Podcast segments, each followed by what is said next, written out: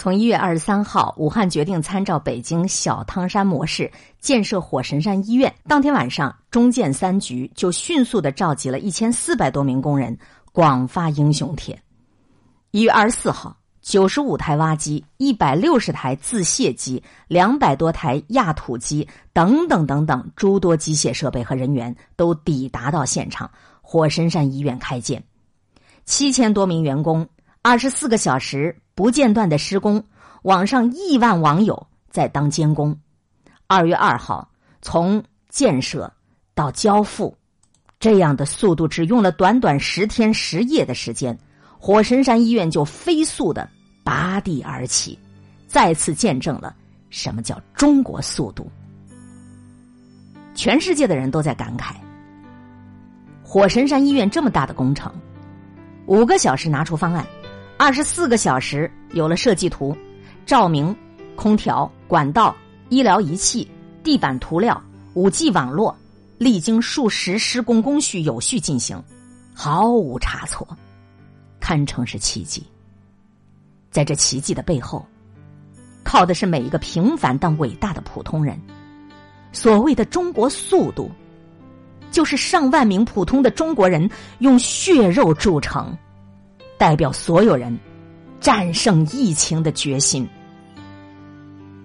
除夕夜吃年夜饭的时候，姑娘小胡接到了施工电话，立马就放下碗筷，告别家里的老人孩子，第一时间就赶到了工地。河南的刘师傅听到消息，都没有选择回家过年，而是自己打车奔赴现场。在工地，他没有认识的人，但这一点都不妨碍他和大家并肩作战。年近八旬的小汤山的设计师黄希求，他第一时间递交了请战书，表达了自己要赶赴一线的决心。黄老说：“和其他年轻同事相比，我家里的牵挂少，我有非典小汤山实战经验，只要国家需要我，我随时可以出发。”这些工人、设计师。消防员、司机，上万名互不相识的人，在第一时间奔赴火神山。在万家团圆的时候，他们放弃了自己的小家。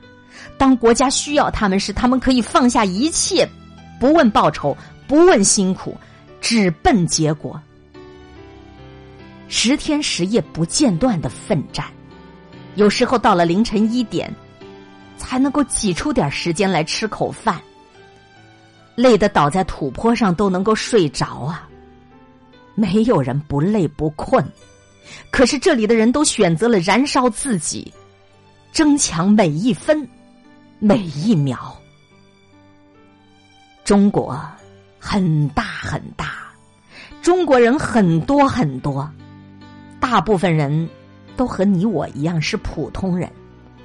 但是在这偌大的国家，恰恰就是靠着你我每一个普通人在建设，在保护。一场疫情，让我们发现，原来茫茫人海当中的那一个个平凡普通的人，身上都闪烁着高贵的、顽强的灵魂。二月二号，在江苏江阴东林村村委会。一个七十三岁的徐阿婆坐在椅子上，捂着脸大哭。原来，徐阿婆平日靠捡垃圾为生。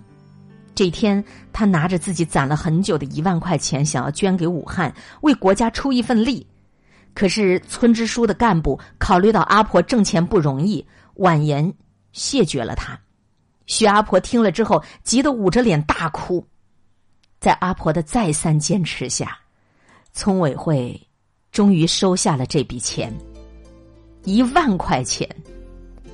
需要这位老人家捡多长时间的垃圾，我们不敢想象。但是我们可以知道，拥有这样人民的一个中国，是不惧怕任何灾难的。一月三十号，在山西临汾，列车乘警。在巡视车厢的时候，发现一位大娘没戴口罩，上前询问，才知道这大娘临时着急出门，买不到口罩。陈景小哥了解了，就把自己剩下的一只备用口罩送给了大娘，温柔的叮嘱她：“你好好保全自己的安全。”顿时，大娘忍不住就抹起了眼泪儿。此时此刻，我们在大街上互不相识，以前从未谋面，但是我们就是愿意给陌生人赠送最珍贵的东西，希望陌生的你能够一路平安。还有一个十岁的小女孩，把自己装满零钱的小黄鸭送到了派出所的传达室。一开始，她有点害羞。这里面都是我的零花钱，我要全部都捐给武汉。随后，他就一蹦一跳的，开开心心的离开了。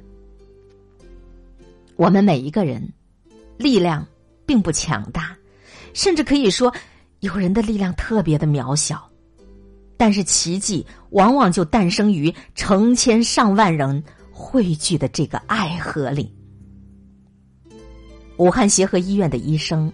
发了一条微博，记录了他见到的感人的一幕。二月三号凌晨，一个九十岁的老奶奶独自来到医院，医生很好奇，问怎么没有人陪他一起。老奶奶说自己六十四岁的儿子被感染了，住在重症监护室，家里人怕被感染，但他已经九十岁，无所畏惧了。在发热门诊的第五天里，老奶奶一直在抢救病床前坐着。紧紧的握着上了呼吸机的儿子的手，后来，老奶奶的儿子转去隔离病房，他在离开之前特地找护士借了笔借了纸，给儿子写下了留言：“儿子啊，要挺住，要坚强，战胜病魔，要配合医生的治疗。呼吸机不舒服，你要忍一忍，忘记给现金，托医生带上了五百块钱。”可托人买些日常用品啊！你看，无论是遭遇了什么，母亲对于孩子的爱从来就不改变。病毒让生命变得脆弱，但是灾难让每一个原本平凡的普通人都变得伟。